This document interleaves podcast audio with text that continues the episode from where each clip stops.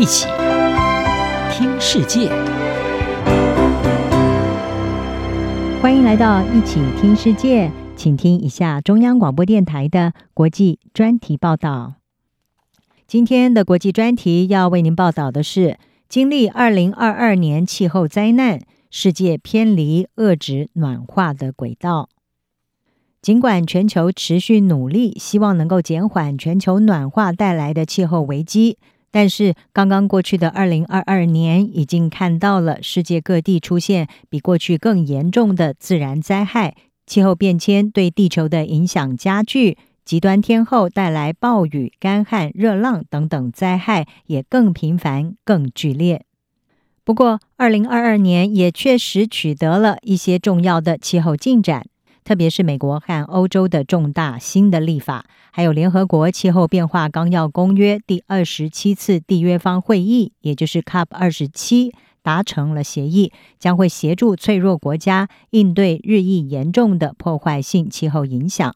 但是，把本世纪全球气温升幅控制在不超过工业化之前摄氏一点五度的这个目标，被认为已经几乎是不可能达成了。全球暖化的主要驱动力量——化石燃料的二氧化碳排放量，在二零二二年恐怕是已经达到了历史最高水准。联合国秘书长古特瑞斯，他在二零二二年十一月在埃及举行的 COP 二十七气候峰会上，就警告世界各国的领导人，人类面临严峻的抉择，要不然就是共同努力来对抗全球暖化，要不然就是集体自杀。联合国政府间气候变迁专门委员会在二零二二年二月份的时候，发表一份重磅报告，对人类和地球面临的危险发出了到目前为止最强烈的警告。而这份报告被称为是人类苦难的地图集。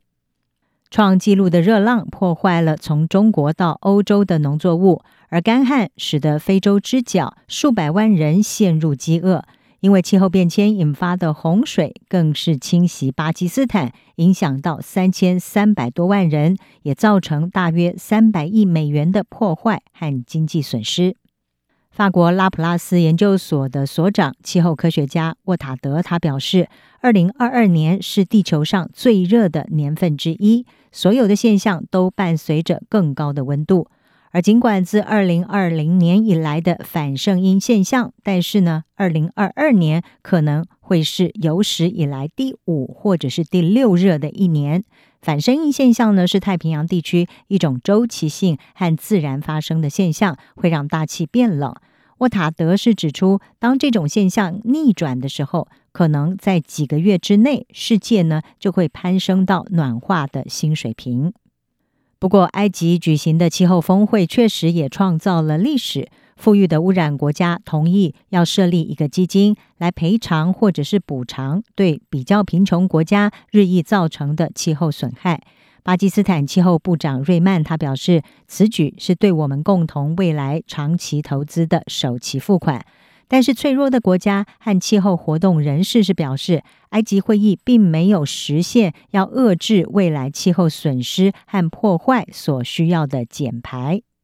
环保团体气候行动网的辛赫他表示，COP 二十七解决了气候变迁的结果，但是没有解决原因，也就是化石燃料。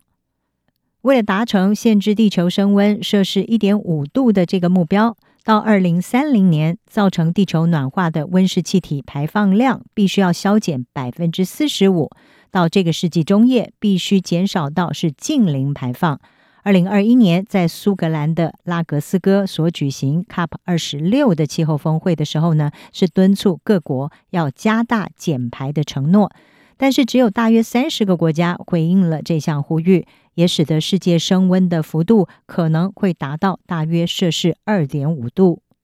古特瑞斯他就谴责气候谈判没有能够解决大幅减排的问题。他说：“我们的地球仍然在急诊室中。”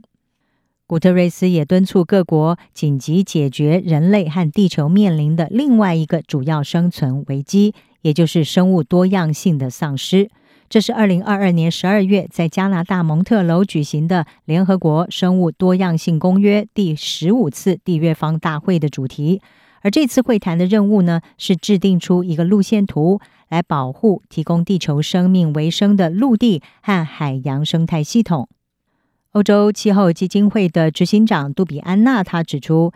一系列潜在的关键气候里程碑会持续到二零二三年，这将会包括国际货币基金还有世界银行的春季会议。在埃及气候谈判当中，也已经正式要求做研究以及审查国际金融体系的作用。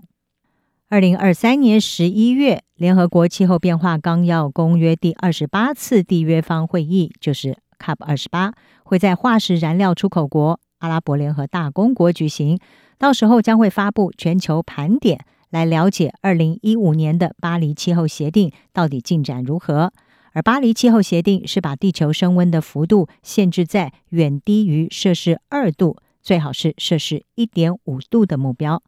英国气象局已经预测了，二零二三年将会是有史以来最热的一年，全球平均气温会比气候变迁开始之前高出大约摄氏一点二度。气象专家是指出，因为温室气体排放量持续的快速增长。二零二三年将会是值得注意的一年。以上专题由杨明娟编辑，海清清播报。谢谢您的收听。